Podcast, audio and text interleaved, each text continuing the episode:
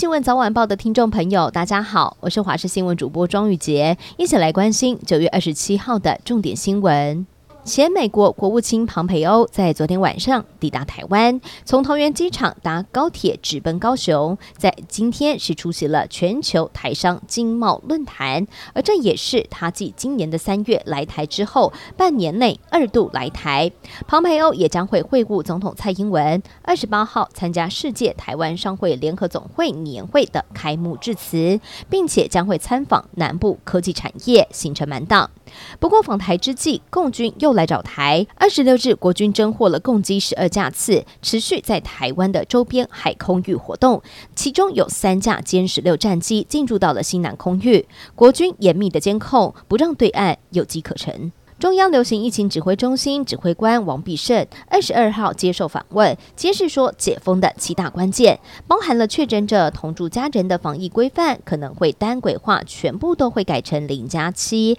并且逐步调整确诊者七加七，戴口罩也渴望在十一月朝向了户外免戴来放宽。至于团客解禁的部分，包含防疫车队旅馆、机场流程、移工处理，还有入境学生处理，都已经有了。初步的决议，日本将会从十月十一号开始开放自由行的旅客入境，免除短期签证。而入境日本的人数，每一天五万人的上限也会一并的移除。有平面媒体观察，以十月十一号五天四夜台湾飞大阪为例，华航、长荣、新宇首日的机票都破万元。旅行业者直言，机票贵个三到四倍，仍建议可以去的话就赶快去。主要是因为日本因应疫情开关国门已经四次，这是第五次的开放，而且疫情之下价格本来就会比较不合理。彰化县二林镇有一处有机果园种植的火龙果，最近要开始采收，没有想到火龙果就遭到了不明的恶意啄食，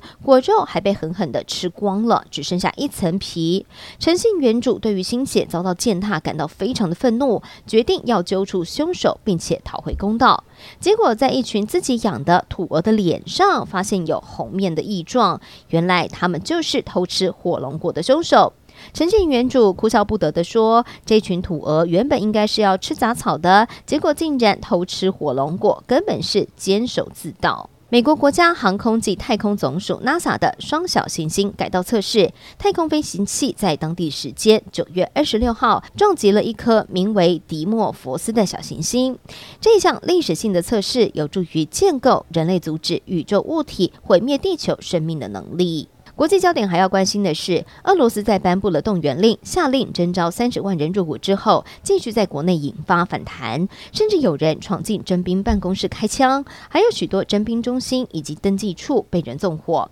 根据外媒报道，一名男子在九月二十六号拿着霰弹枪，近距离的向征兵中心的军官来扫射，而军官当场倒下，男子也立刻被捕。嫌犯的亲人透露，嫌犯有一名没有从军经验的好友，最近被征召，让嫌犯。非常不满，因为他本人没有被征召。而另外，在动员令颁布之后，俄罗斯全国至少有十七个征兵办公室遭到纵火。